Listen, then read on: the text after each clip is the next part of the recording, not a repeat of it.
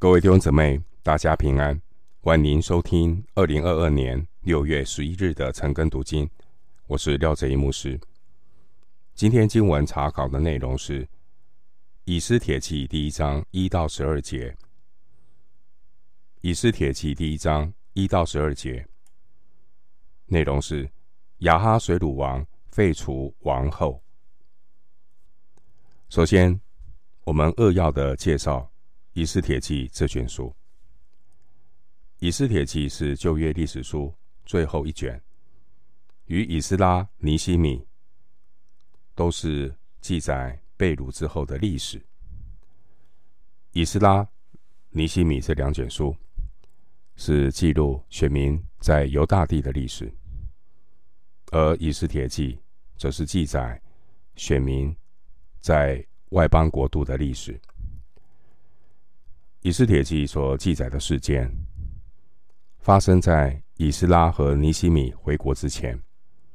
当时候正是波斯帝国极盛的时期。《以斯帖记》所出现的苏珊城，位在以兰境内，是波斯帝国三个首都之一。亚哈水鲁王，他是波斯有名的君王。亚哈水鲁王在主前四百八十五到四百六十五年这段时间统治波斯帝国。以斯帖记所发生的时间，就是在亚哈水鲁王统治期间，历经约十二年的时间，大约是在主前四百七十年所写成的。以斯帖记所记载的历史事实，可以从有普尔节的存在作为一个证据。以斯帖记的作者有可能是莫迪改，参考以斯帖记九章二十到二十三节、三十二节。也有人说作者是以斯拉，但一般认为以斯拉可能只是编纂。收集材料的人不一定是这卷书的作者。以斯帖记呢，它的排列次序是放在尼西米记之后，然而它所发生事件的时间却是在尼西米记之前三十年。在整本圣经中，只有路德记和以斯帖记是以妇女的名字命名。以斯帖这个名字的意思是一颗星星。上帝使用以斯帖成为犹大民族的民族救星。以斯帖记的故事也是鼓励在危难中的教会。以斯帖记写作的主旨特别关注上帝在外邦国度当中。他如何的拯救、保守他的选民？虽然以斯帖记没有提到神的名字，这是因为当时候特殊的历史背景。虽然以斯帖记没有提到神的名字，然而我们在以斯帖记当中处处可以看见有神在背后掌管运行。为要成就神的旨意和神的命定，以斯帖记被放在历史书最后一卷，表明以色列民族虽然经过重大的艰难危险，仍然得到上帝的拯救保守，而最后以欢乐庆祝胜利作为结束。当年摩西他见到一个异象，就是荆棘。虽然在火中被烧，却不被烧毁。以色列民族能够存到今天，的确也是上帝的恩典，上帝的神迹。以斯帖记虽然是一本历史书，却有着深刻丰富的属灵预表和教训。以斯帖记中的人物情节前后呼应。奇特的遭遇，再在显明上帝奇妙的作为。虽然面对激烈的属灵征战，却是以禁食暗示祷告与神同工的重要性。接下来，我们回到经文《以斯帖记》第一章第一节：亚哈水鲁作王，从印度直到古时，统治一百二十七省。第一章第一节是《以斯铁器》的开场白。第一节提到亚哈水鲁王，他是波斯阿契美尼德帝国的第四任国王。薛西斯一世，亚哈水鲁王的父亲是大流士一世。大流士一世呢，曾经征服印度，扩张了波斯帝国的版图，成为古代西亚四大帝国。四大帝国当中，一个版图最大的一个就是波斯帝国。古代西亚四大帝国包括亚述、巴比伦、波斯，还有希腊。波斯帝国是其中版图最大的一个。它的版图呢，东边到达印度河的流域，西南边到达尼罗河的上游。因此，亚哈水鲁他登基的时候，波斯帝国的疆域已经到达了顶峰。第一节提到印度，这是指印度河流域的巴基斯坦。第一节的古时，这是指尼罗河上游的苏丹。关于这里面提到一百二十七省，这一百二十七省的上面还有更大的行政区域，因为大流士一世呢，曾经把波斯帝国划分为二十个行省。由总督管理。那经文出现的一百二十七省，是比这二十个行省还要小的行政单位。回到经文，《以斯帖记》第一章二到九节：亚哈水鲁王在苏三城的宫登基，在位第三年，为他一切首领臣仆设摆宴席。有波斯和马代的权贵，就是各省的贵胄与首领，在他面前，他把他荣耀之国的丰富和他美好的威严的尊贵，给他们看了许多日，就是一百八十日。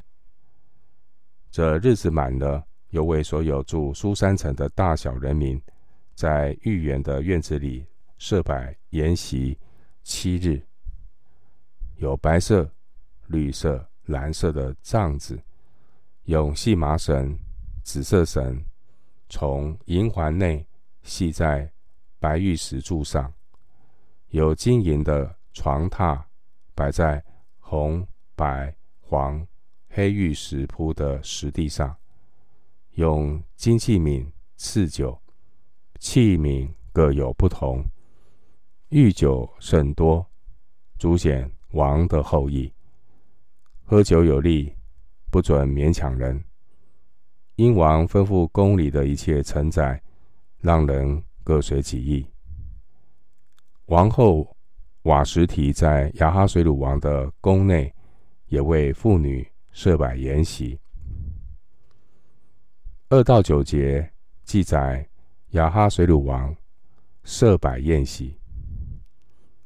第二节提到苏三城，这是波斯王。过冬的地方。当时候，波斯帝国共有四个王都，包括波斯、巴黎、巴比伦、苏珊和亚马他。波斯王夏天的时候会在北部高地的亚马他避暑，冬天他就会来到西部低地的苏珊过冬。经文第三节提到亚哈水鲁王。在位第三年，大约是在主前四百八十三年。主前四百九十年，大流士一世第一次远征希腊失败。主前四百八十六年，大流士一世再次的准备远征希腊的过程中去世了。他的遗嘱就是要亚哈水鲁帮他复仇，惩罚希腊人。所以亚哈水鲁继承父的王位之后的第二年，他平定了埃及叛乱。第三年，他就开始要筹备远征希腊。所以第四节提到。亚哈水鲁要向臣仆展示他的国力一百八十天，他可能是要动员各省的贵胄和首领，筹备古代空前的一个百万大军要远征。经文第三节提到马代，也可以翻译米迪亚。